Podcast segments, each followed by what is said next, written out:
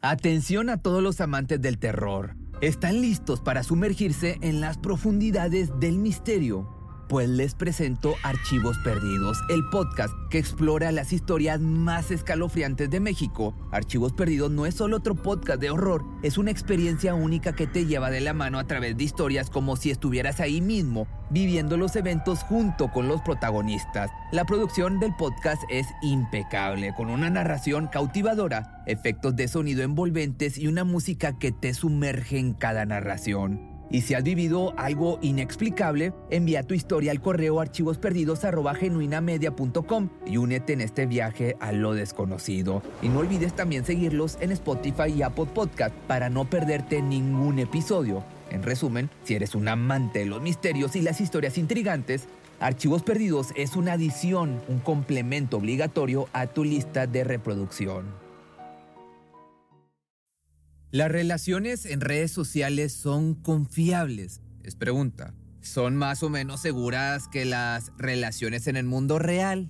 No hay una respuesta simple a estos interrogantes, pero sí podemos estar seguros de que las mentiras y los engaños no son producto de las redes, sino más bien producto de las malas personas. Pero desde la explosión de Internet y la relación a través de las redes, se ha producido un gran problema, el ciberacoso infantil. Y esto sí es más fácil que suceda a través de la virtualidad que en el mundo tal como lo conocemos. ¿Por qué? Porque este delito se presenta cuando alguien adulto intenta establecer una relación con un menor de edad con intereses pervertidas, por llamarlo de cierta manera. Y en el mundo real esto es mucho más fácil de identificar y aunque se da casos en este sentido, también sucede que es más fácil esconderse detrás de personalidades falsas en Internet, cosa mucho más difícil de hacer en la realidad. Pero el caso de hoy fue uno de los primeros que se dieron en Australia y fue muy choqueante para toda la sociedad de ese país. Al ser un problema nuevo y desconocido, nadie lo vio venir, conmocionó a todos y sentó bases para que se redoblara tanto la seguridad como los estudios sobre el tema.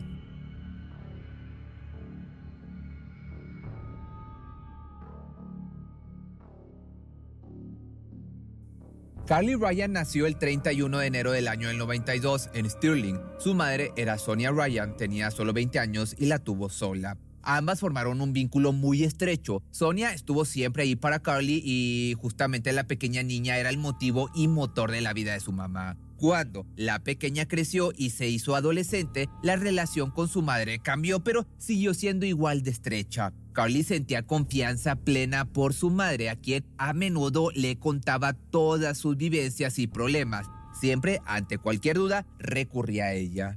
Carly era una chica sensible y en contacto estrecho con sus sentimientos. De a poco se fue adentrando en la cultura emo, que estaba tan de moda en aquella época. Se sentía atraída por la música, la estética, la manera de vestir y expresar. Conoció varias amigas en el mundo físico, pero también tenía muchos contactos en el mundo virtual. Ella visitaba siempre MySpace, que si eres viejo como yo, pues a lo mejor sí lo conoces, pero era algo así como Facebook, pero de música. Y también visitaba foros como Vampire Freaks. Ahí se comunicaba con personas con las que compartía gustos y afición por esa cultura. En MySpace tenía un perfil un tanto escandaloso. Se llamaba Synthetic Slot. Sus publicaciones eran bastante osadas mujeres atadas con cuerdas en un estilo sadomasoquista, gente intoxicándose y hasta una mujer sangrando con una cruz de madera clavada en la garganta. Claramente era fanática de lo gótico y el arte que intentaba escandalizar.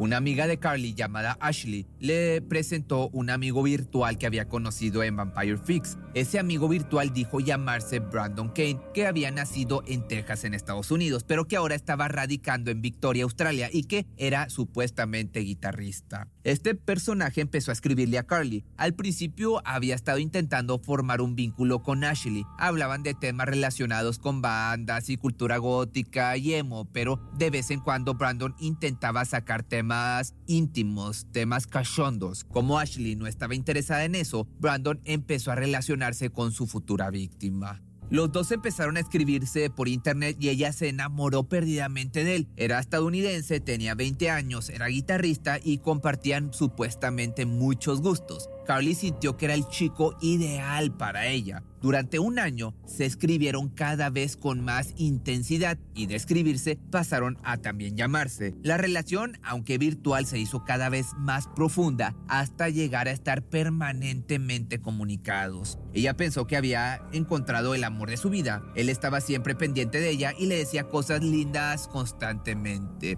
Ella estaba tan feliz, la víctima que les contó a todas sus amigas y también a su mamá. Sonia estaba preocupada, pero no había nada demasiado complicado en las conversaciones que ella pudo ver, pero sí se sentía un tanto inquieta porque suponía que el joven era mayor que su hija y al no conocerlo personalmente se, la, se le hacía difícil emitir un juicio sobre él.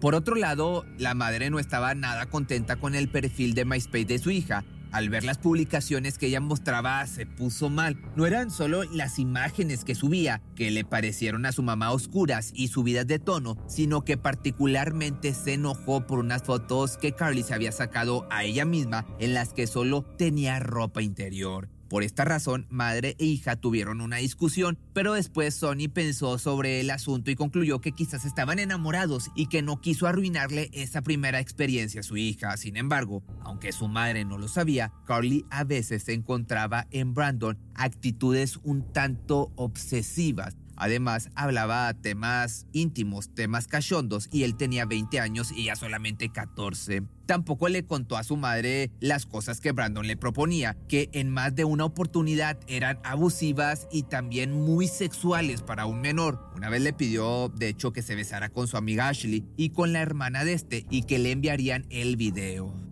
Carly no solo hablaba con Brandon, sino que también empezó a comunicarse a través de internet con el padre adoptivo de su amado, alguien llamado Shane. Al igual que su hijo, el hombre tenía unas cuentas en MySpace, se presentó como un ex militar, experto en seguridad y también le dijo que era guardaespaldas de Marilyn Manson. Parecía tener muchas cosas en común supuestamente con su hijo.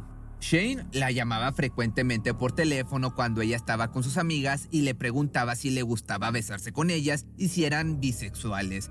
Ashley estaba muy preocupada por estas cosas, le preocupaba la relación que su amiga estaba teniendo con este hombre y se lo dijo, pero ella no le gustó nada que se metiera en su vida y terminaron peleando. Por fin, Carly y Brandon quedaron en verse. La idea era que el primer encuentro fuera en el cumpleaños de número 15 de la chica, el 26 de enero del año 2007, pero Brandon le dijo que no iba a estar en el país, por eso le sugirió que invitara a su padre. Ella dijo que sí. Shane, aunque por momentos parecía desubicado y le pedía cosas que el padre de un novio no debería pedir, por otro lado se había ofrecido a comprarle a la pareja una casa en Adelaida para cuando quisieran vivir juntos. Sonia estaba muy preocupada por esta invitación, pero terminó accediendo. Visto, digamos que desde una perspectiva era un desconocido al que iban a invitar a su casa, pero desde otra parte le pareció conveniente conocer al padre del novio de su hija. Era una oportunidad que estaba bien aprovechar. En enero entonces llegó Shane manejando un auto azul a la casa de los Ryan. Tenía aproximadamente unos 50 años y llevaba un uniforme de guardia de seguridad y en el auto tenía una placa con su identificación, así que todo pareció correcto. El hombre fue invitado a pasar y charlaron un rato. Parecía una buena persona. Tanto es así que a Sonia le inspiró confianza y accedió a que Shane fuese con Carly a ir de compras con él. Hay que recordar que tenía 50 años y esta niña solamente 15. Así fue que juntos fueron de compras a un mall de Adelaida. El hombre gastó en este shopping un total de 400 dólares australianos. En su mayoría los regalos eran los esperables, pero hubo otros que no eran los que un padre le compraría a la novia adolescente de su hijo. Lencería erótica, corsets y un disfraz de enfermera. El hombre, mientras generaba confianza comprándole regalos, por otro lado, se comportaba de manera extraña. Sus verdaderas intenciones empezaban a asomarse. Mientras ella se probaba la ropa, él la espiaba. De a poco, como te das cuenta, el comportamiento de Shane se fue tornando más caótico. Salieron esa misma noche a dar una vuelta con Carly y una amiga y él intentó forzarlas a que se besaran mientras las miraba. Más tarde, cuando Carly dormía, las cosas se pusieron peor aún. Lo más agresivo estaba a punto de suceder. Él se metió en su cama y le dijo al oído que él la amaba y que siempre la iba a cuidar. A la mañana siguiente, ella le contó a su madre lo que había pasado. La mujer obviamente por fin se dio cuenta y lo echó de casa. Le prohibió todo contacto con su hija. Más tarde, el adolescente le confesó que el hombre le había tocado de manera íntima. Sin embargo, la chica no quería que eso la alejara de Brandon. Por eso le pidió a su mamá que hablara con Shane para encontrar una solución. Sonia obviamente se negó, aunque eso representara el fin de la relación con su hijo Brandon. Enfurecida por el accionar de este hombre, le escribió un correo electrónico diciéndole que no se volviera a acercar a su hija o iba a presentar una denuncia. Shane respondió a esto de la peor manera. Su contestación estaba plagada de odio. La insultó y le dijo que su correo estaba lleno de mentiras, que se sentía asqueado por leer todas esas falsedades. Es más, él la amenazaba también le dijo que le iba a denunciar y que él iba a entrar en la corte como un militar condecorado y ella como una perra abusadora de niños. Al leer esto, te podrás imaginar, Sonia se dio cuenta de que Shane era alguien peligroso y que su familia estaba en riesgo. Su hija todavía seguía enamorada de Brandon, que como te podrás imaginar, probablemente este Brandon no existía. Aparte, el padre tenía poder y medios para seguir en contacto con Carly. Por eso limitó el acceso a internet y al teléfono de su hija. Me refiero, la madre hizo esto con respecto a Carly.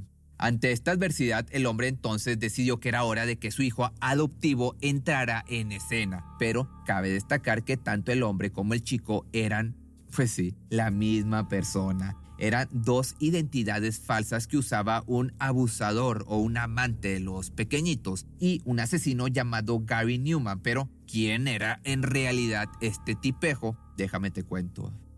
Gary Newman era un criminal con un largo historial de abuso y violencia contra mujeres y menores del sexo femenino. Desde 1986 y durante 10 años había estado ejerciendo maltratos a su esposa Christine. Apenas se casó con él, su vida se transformó en un total infierno y su casa en una prisión. Él se dedicó a ejercer sobre ella un control total y aparte la golpeaba salvajemente cuando ella hacía cualquier cosa que no estuviera supervisada y con el permiso de él. Cuando por fin Christine lo dejó y se mudó a Melbourne, Gary se sintió a sus anchas. Ahora tenía vía libre para seguir sus más bajos instintos. Estaba dispuesto a hacer realidad sus fantasías más perversas y violentas. Antes de Carly hay que dejar bien en claro, hubo otras menores y adolescentes que fueron víctimas de sus crímenes. Era diseñador web y tenía más de 200 perfiles con los que acosaba a las desafortunadas que caían en sus garras.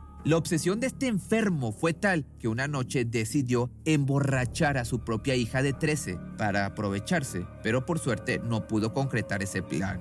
Pero volviendo al caso del presente, Shane quien era otra de las personalidades falsas de Gary, tenía que pensar rápidamente qué pasos iba a seguir para poder volver a verse con la joven y se le ocurrió algo, creyó que ya era hora de usar a su hijo verdadero para poder seguir fingiendo. Fue entonces que intentó utilizar a su hijo mayor de 17 años. Le dijo que tenía que hacerse pasar por alguien para hacerle daño a una chica. El joven no tenía otra opción, se fue de la casa escribiendo una carta en la que intentaba que su padre no hiciera lo que tenía planeado o pensado. Pero el criminal obviamente no se dio por vencido y con la identidad falsa de Brandon siguió hablando con Carly quedaron en encontrarse en Adelaida, lo que sí le aclaró que Shane iba a estar presente también, porque era su padre el que lo iba a llevar en el auto hasta este lugar y ella aceptó. El 19 de febrero Carly salió de su casa para quedarse a dormir en la de una amiga, pero jamás regresó. ¿Por qué? Pues porque fue una mentira que le dijo a su madre para poder encontrarse con estos hombres, sin saber que esas dos identidades eran un invento de Gary para llevar a cabo estos enfermos objetivos. Según cuenta Sonia, esa noche Carly, quizá por la culpa de estar mintiéndole a su madre, la abrazó cuatro veces y se despidió diciéndole que la amaba. La adolescente por fin conoció a Brandon. El falso padre adoptivo de su novio se mostró muy amable esa noche, o al supuesto Brandon. los llevó manejando hasta la localidad de Port Elliot, uno de los destinos turísticos más conocidos de Australia. Pasearon por la ciudad portuaria y pasaron la noche en Horseshoe Bay. Una vez ahí, en la playa, los hombres le dieron de esta hierbita de la felicidad a Carly. Se adentraron más en la costa y cuando Gary supo que ya nadie podía verlo, la atacó salvajemente. La tiró boca abajo contra la arena de la playa. Primero se aprovechó de ella y después le pegó hasta dejarla inconsciente. Por último, la tiraron boca abajo al agua para que se ahogara y se fuera. A la mañana siguiente, una mujer encontró el cuerpo de la chica, corrió hasta un estacionamiento y un pescador que estaba ahí la ayudó. Fueron otra vez hasta la playa y le tomaron el pulso, pero lamentablemente ya no tenía. Sonia quedó totalmente devastada con la noticia y además no podía entender cómo había hecho para aparecer casi 100 kilómetros a distancia de su hogar. Ella pensaba que se había quedado con una amiga. La policía empezó a investigar y las primeras pistas las encontraron en unos videos. Vieron a Carly en Port Elliot acompañada de dos hombres, Gary Newman y su hijo adoptivo. Las imágenes los mostraban afuera del Crown Hotel, en otras se los ve comiendo en un subway. También hubo testigos oculares de los momentos que pasaron ahí. Es más, uno de ellos recordó que el hombre mayor le había preguntado si conocía un buen lugar para fumar la hierbita de la felicidad y le recomendaron ir a esta playa. Varios los vieron caminar cerca del agua y también muchos testigos vieron el auto con patente de Victoria y una placa de seguridad dentro. La policía registró el teléfono de Carly para identificar a las personas con las que se había encontrado esa tarde. Había dos teléfonos desconocidos que parecían pertenecer a estas dos personas y cuando investigaron a nombre de quienes estaban registrados, se toparon obviamente con nombres falsos. Sin embargo, los datos de geolocalización sí proporcionaron a la policía varias pistas. Ubicaron el lugar desde donde se había hecho las llamadas. Era una zona de caravanas en donde los autos pueden estar varios y muchos en ese lugar habían visto el auto azul de Shane, el mismo que había estado cerca de Carly la primera vez y el mismo que estuvo en la noche del crimen cerca del lugar. Además, las cámaras de seguridad de ese sitio mostraban a los hombres al rastrear la patente del auto llegaron a la identidad del mayor. Era Gary Francis Newman. Con todos estos datos no les fue difícil comprobar que él había sido el autor. La identidad del hijo adoptivo, que era menor, fue preservada. Para algunas, para algunas fuentes fue considerado cómplice y cumplió una condena. Para otros fue liberado. Sin embargo, lo que sí se sabe es que Gary fue sentenciado a cadena perpetua sin derecho a libertad condicional en los primeros 29 años. Sonia, la mamá de la víctima, construyó una fundación que se dedica a pelear contra los abusadores y ayuda a todas las mujeres y niñas que son víctimas de abusos. Pero si te gustó este video, ahora me puedes seguir en mi nueva red social que me encuentras como Pepe Misterio MX, que con esta me refiero a la de Threads.